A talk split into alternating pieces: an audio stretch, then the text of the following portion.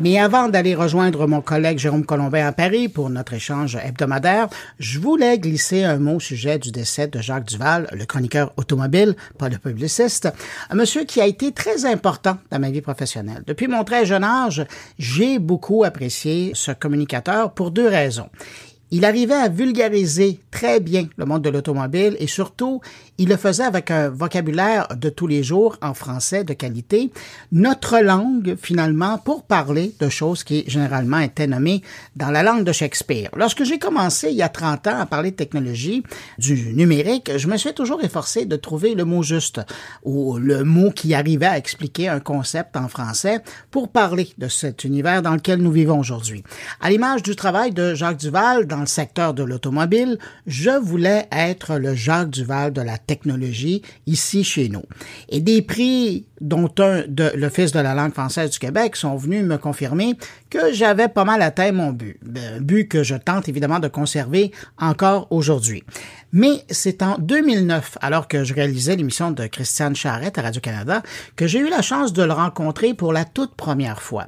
J'avais devant moi Jacques Duval, alors qu'il venait présenter sa Xème édition de son guide de l'automobile, et ce jour-là, en gentleman qu'il était, il me demande, tout juste en arrivant au studio, s'il pouvait me parler après l'entrevue avec Christiane Charrette. Évidemment, ben, j'avais accepté.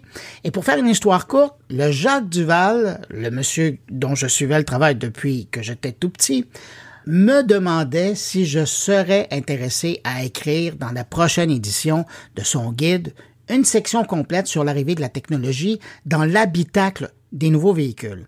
C'est ce jour-là que j'ai réalisé que j'avais atteint mon but. J'étais assez bon pour que le Jacques Duval me demande de collaborer et m'accueille dans sa Bible de l'automobile.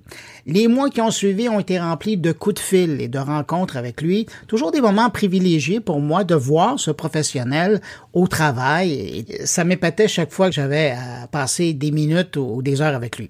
Je l'entends encore me dire Bruno, sois pas gêné, dis-moi quelle voiture tu veux essayer et je vais l'avoir pour toi.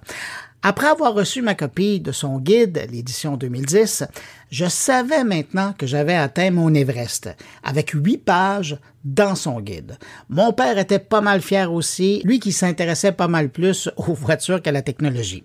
Après cette collaboration, j'ai malheureusement plus revu M. Duval, même si nous échangeons des courriels à l'occasion. Il était fasciné par toute cette technologie qui était sous le capot, mais aussi dans l'habitacle. Finalement, je réalise aujourd'hui, avec le départ de M. Duval, que c'est un peu comme un mentor pour moi, dans le monde de la chronique spécialisée, parce qu'il l'a bien fait en français et que j'essaie de bien parler de technologie en français pour les gens de chez nous. Merci, M. Duval.